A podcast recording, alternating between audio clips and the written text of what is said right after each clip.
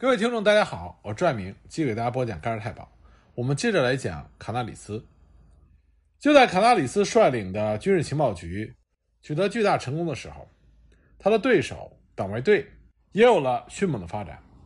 希姆莱和海德里希终于实现了他们的夙愿，绝对控制了警察机器。一九三六年六月十七日，希姆莱被任命为德国警察局长，他随即就建立了自己的警察王国。成立了两个主要部门，一个是保安警察司令部，由海德里希领导，包括盖尔太保和刑警队；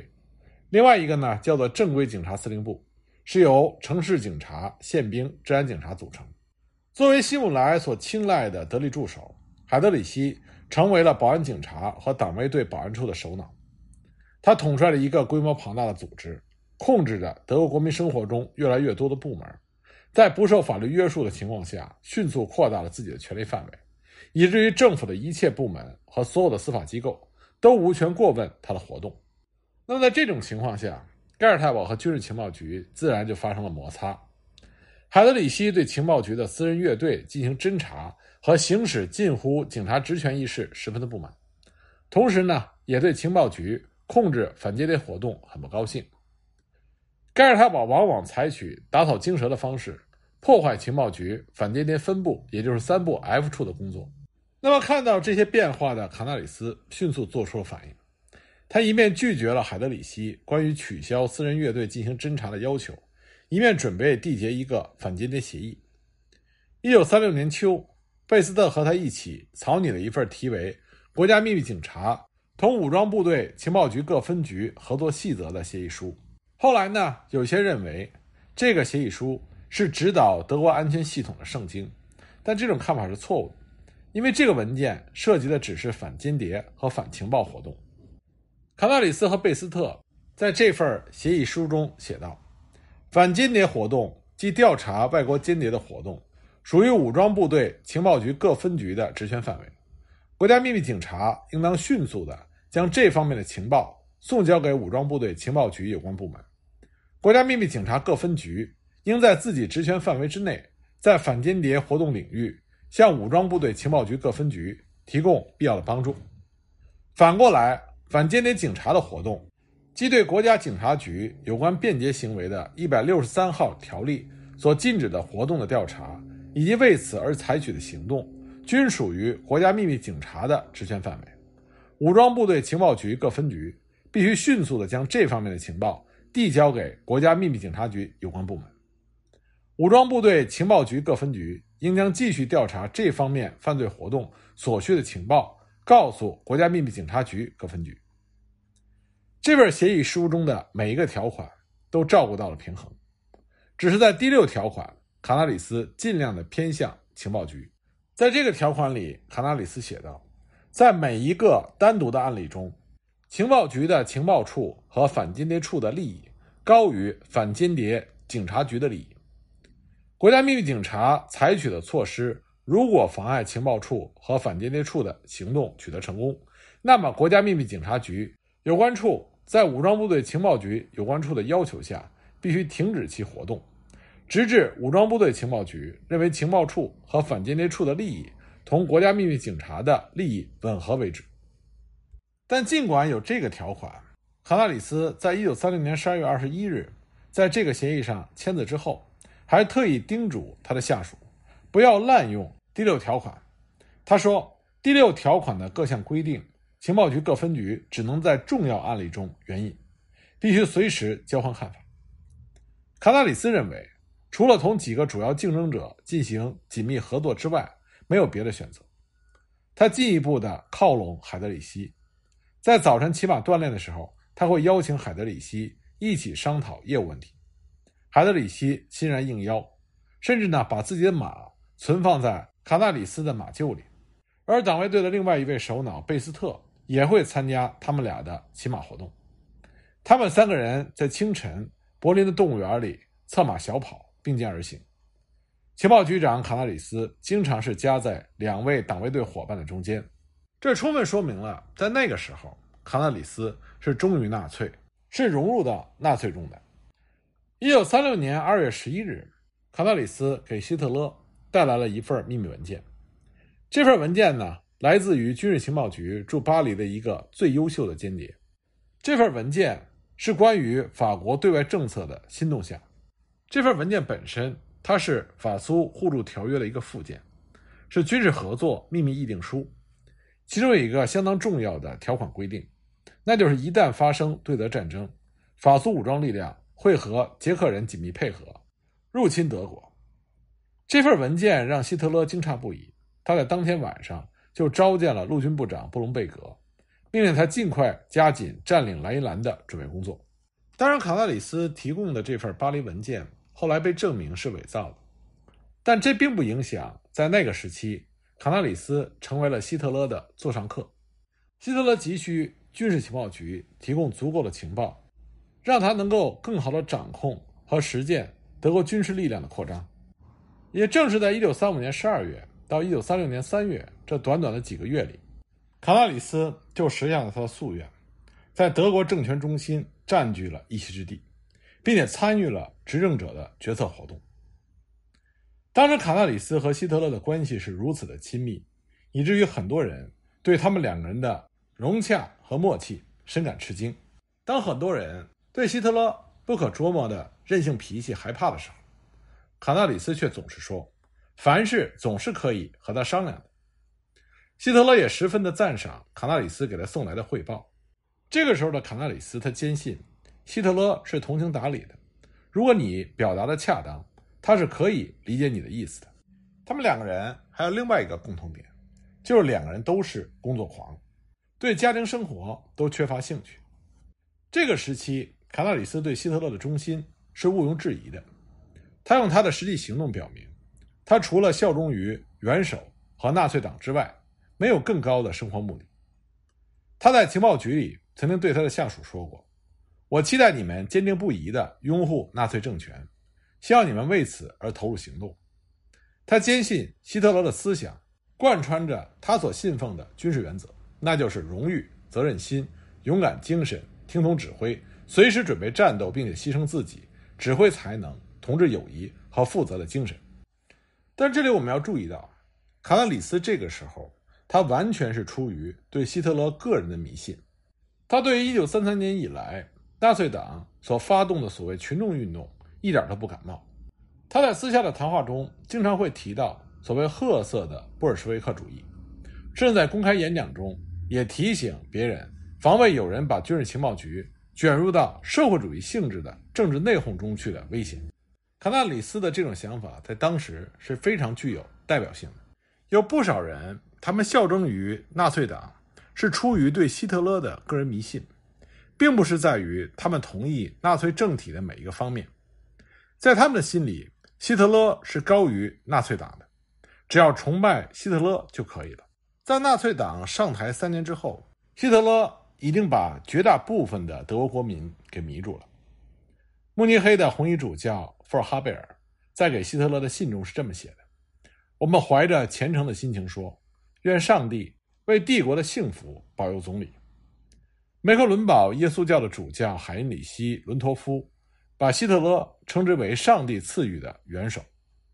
早在1933年10月，就有88名德国的作家迫不及待地写文章，向总理先生郑重的宣誓，表示无限的忠诚。就是这样一个。出身于贫寒，最大的天赋就是蛊惑人心，并且因此而享有特殊威望的人，迅速的就让大部分的德国公民相信，他们生活在一个受着一位天才领导的令人自豪的国度里。用纳粹宣传机器的话来说，就是全世界都在羡慕德国公民。在共和国一片混乱中迷失方向的德国人，在经济崩溃中陷入了绝境，而他们认为希特勒。就是他们的救世主，希特勒的政权会为德国的复兴找到灵丹妙药。那么，不管是客观的机遇还是主观的努力，希特勒上台之后的的确确给德国创造了巨大的就业机会，德国经济重新起飞，并且迅速达到了1928年经济繁荣时的水平。经济战线的胜利就成为了当时纳粹们的口头禅。1938年。德国的工业投资额是一九二八年时的一点六倍，生产指数增加了一倍，个人消费在一九三三年到一九三八年间增长了百分之三十五，国民生产总值则从1933年的590亿马克上升到了1938年的1050亿马克。社会成就则比上述数据更加的令人吃惊：劳动条件的改善、住房的增加、体育联合机构的成立、群众旅游业的组织，让人们产生了这样的幻想，那就是德国劳动人民已经进入到了黄金时代，特别是青年劳动者。他们可以指望有一个更加美好的未来。所有的职工和企业主都需要参加的德国劳工阵线，把世界各界的伙伴都纳入到所谓的民族大家庭里。这个创举把德国内部各阶级间的壁垒清除得一干二净。但是这些社会和经济方面的进步是要付出巨大代价的。德国的劳动人民一个个成了政治残废者，工会被破坏，自由损失殆尽。行动受到限制，劳动受到严厉的管制，纳粹党进行严密的监视，绝大多数的劳动人民是屈从于集权的社会国家。但这里有一个很有意思的现象，那就是今天当我们反思纳粹德国的时候，我们的注意力主要是放在当时纳粹德国让劳动人民所付出的巨大代价，而忽略了纳粹德国吸引德国人民的那些成就。而在当时的德国，恰恰相反，德国大众的大多数只注重于社会和经济方面所取得的巨大成就，而忽视了他们所付出的代价。这两种认识都是片面的、有问题的。只有真实和全面的了解纳粹给德国带来了什么，才能够深刻的理解和明白纳粹主义它的问题所在。在当时德国的大环境下，卡纳里斯也不例外。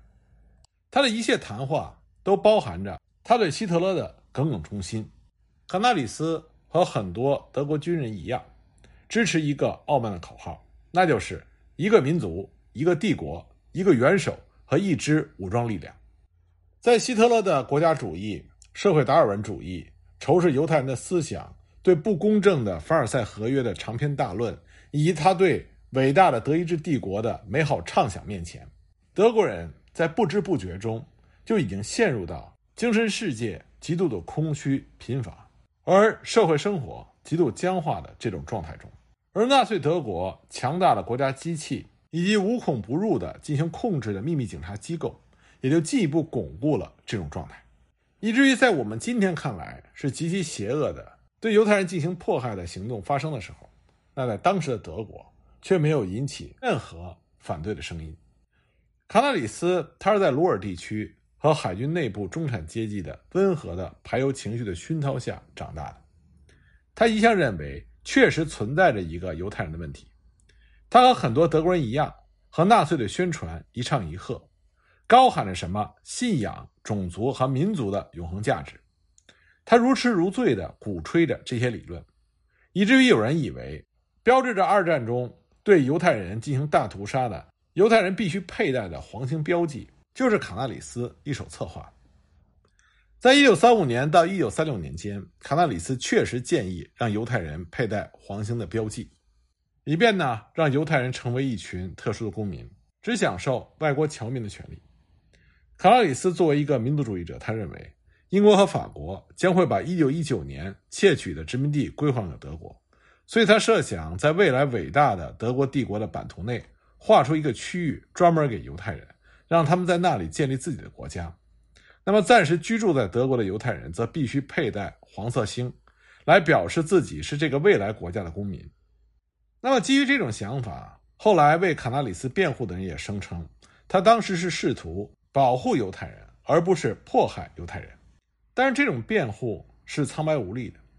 因为纳粹党，特别是党卫队当局全力支持的方案中。硬性规定犹太人必须集中起来，这是卡纳里斯建议的必然结果。甚至呢，格林在一九三八年在和英国的政治家展开辩论的时候，还重新提到了卡纳里斯的这种主张，为德国的排犹政策进行辩护。和很多德国的职业军人们一样，卡纳里斯他们总是希望把希特勒和纳粹党分开。著名的德军元帅曼施坦因在他的回忆录里。曾经援引了一个十分普遍的看法，他说：“希特勒对手下的人胡作非为一无所知，假如他稍有耳闻的话，一定不会饶过他们。”这就反映了当时德国国防军很多将领的一种一厢情愿的想法，那就是假如元首知道这一切该多好啊！在希特勒夺取了总理的这个领导权之后，他设法保持了他跟纳粹党之间的距离，他放弃了一些他之前作为纳粹党党魁时的主张，同时呢，他也不允许盖世太保和党卫队保安处对德国国防军大搞特务活动。但是这并不代表着希特勒把国家的权威放在眼里，实际上他把他个人凌驾于国家权威之上，他关心的是他个人的权利。希特勒根本无意和纳粹党的副手们分享他权利，他本能的反对建立他多年以来一直承诺的共同领导的国家。纳粹党虽然成为了第三帝国独一无二的党，但是他从来没有掌握过绝对的权利。希特勒十分注意，不允许纳粹党过分的插手他的计划。他甚至取消了将纳粹党的全国领导机关从慕尼黑迁往柏林的计划，只是让纳粹党的一个联络班子在总理府跟他保持直接的联系。希特勒同时也十分注意，不允许纳粹党内出现反对派。当时纳粹党的领导人们曾经建议成立一个元老院，但是被希特勒阻止了。纳粹党全国和地区两级的领导人希望能够定期的举行会议，但是希特勒告诫他们千万不要这么做。就连党的元老们组织起来的愿望也遭到希特勒的反对。每当纳粹党的成员想独立于元首之外组成一支力量，希特勒都会坚决的制止。希特勒绝不愿意纳粹党分享他的权利，他只是让他精心挑选过的最亲密的人负担一部分的责任。并且频繁地变换着他们的职务，让他们永远处在绝对依赖于他的状态。他甚至故意地把职务分得支离破碎、极端的繁琐，以防止他的部下能够联合起来反对他。希姆莱、格林、戈培尔、包曼，他们都担负着重要的工作，但他们的权力却是十分空洞的，